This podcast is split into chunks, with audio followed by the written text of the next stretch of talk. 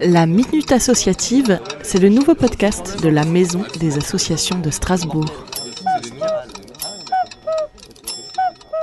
Jean-Valentin Foury, je suis le président de l'AFGES, les étudiants d'Alsace. C'est une association qui a été fondée en 1923, qui est une fédération d'associations qui fédère aujourd'hui 34 associations étudiantes à Strasbourg et autour euh, dans l'Eurométropole, qui compte à peu près 25 000 adhérents et 500 euh, membres bénévoles. Au quotidien, elle a trois types d'actions. Des actions d'animation de la vie universitaire, elle a des actions de représentation étudiante dans les différents conseils et elle a une action de solidarité. Et c'est cette action-là qu'on aimerait pouvoir mettre en avant euh, aujourd'hui. Un peu de positif avec les associations dans ce temps de confinement. Durant toute l'année, à l'AFGES, on a deux épiceries sociales et solidaires où les étudiants peuvent faire leurs courses à 10% du prix du marché. Habituellement, du coup, ces épiceries, elles aident une centaine d'étudiants à l'année à pouvoir euh, se fournir en denrées alimentaires. Avec le confinement, le nombre d'étudiants qui avaient besoin d'une aide alimentaire, il a explosé.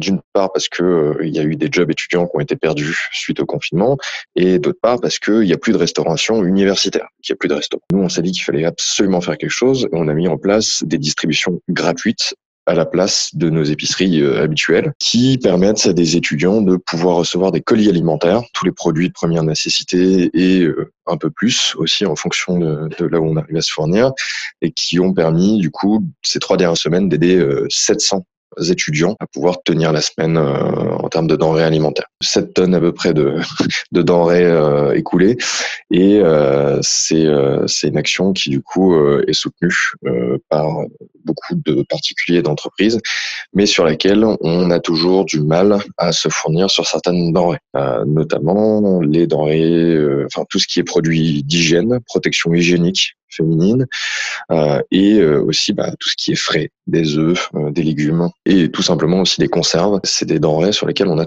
toujours du mal à se fournir malheureusement.